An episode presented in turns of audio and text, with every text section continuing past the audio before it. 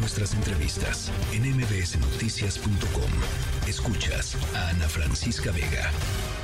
Bueno, no sé si sabían, pero hoy eh, es el aniversario de la abolición de la esclavitud en México. Este es un trabajo que nos preparó Álvaro Morales. José María Morelos y Pavón ordenó la abolición de la esclavitud el 5 de octubre de 1813, algo que ya había sentado en Sentimientos de la Nación, el documento en donde proponía los principios fundamentales a seguir del país.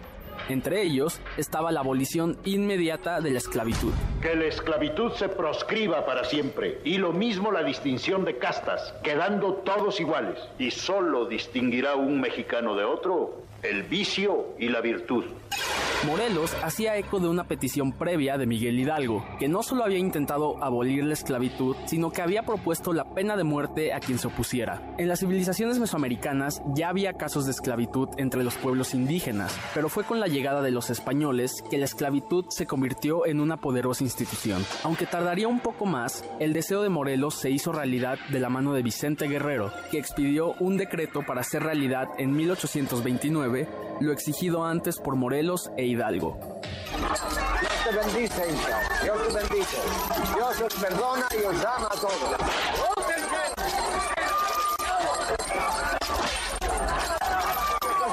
Con los españoles también llegaron millones de esclavos africanos, que continuaron siendo explotados como lo habían sido en Europa. El caso con la población indígena fue diferente, ya que eventualmente tras la conquista de América, desde Castilla se prohibió la esclavitud de los pueblos indígenas. Esta prohibición, sin embargo, no hizo mucho para detener la explotación de los pueblos indígenas, cuya mano de obra gratuita era esencial para el funcionamiento de la industria económica, y tan solo continuó de manera clandestina.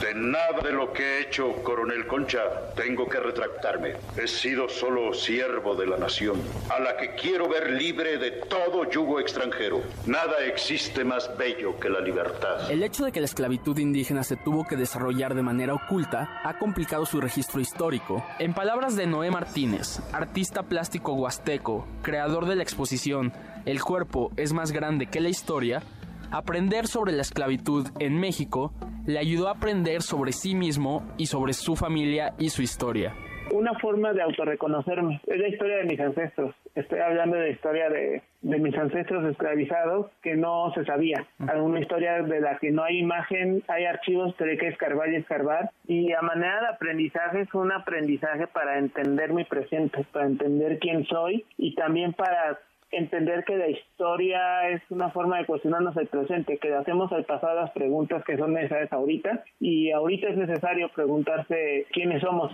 Tras la abolición oficial de la esclavitud, esta siguió existiendo en el país a través del caciquismo. Al servir como intermediarios entre el pueblo y los gobernantes, los caciques podían continuar disfrutando de privilegios, entre ellos la explotación de los habitantes. La educación solo trae descontentos y hace infelices a los hombres, porque siempre acaban ambicionando lo que no tienen. Y en este pueblo por eso todos somos felices, porque se conforman con lo que Dios les da. Ah, sí. Sí, el campesino no necesita saber leer y escribir. Ah, no. No, con que sepan arar y cultivar su tierra es suficiente.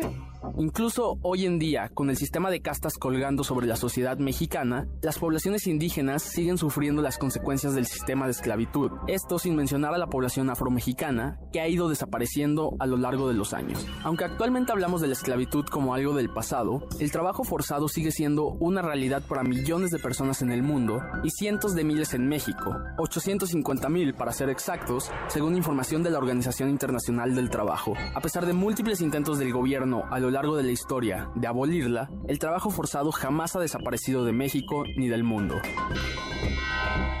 Para MBC Noticias, con Ana Francisca Vega, Álvaro Morales.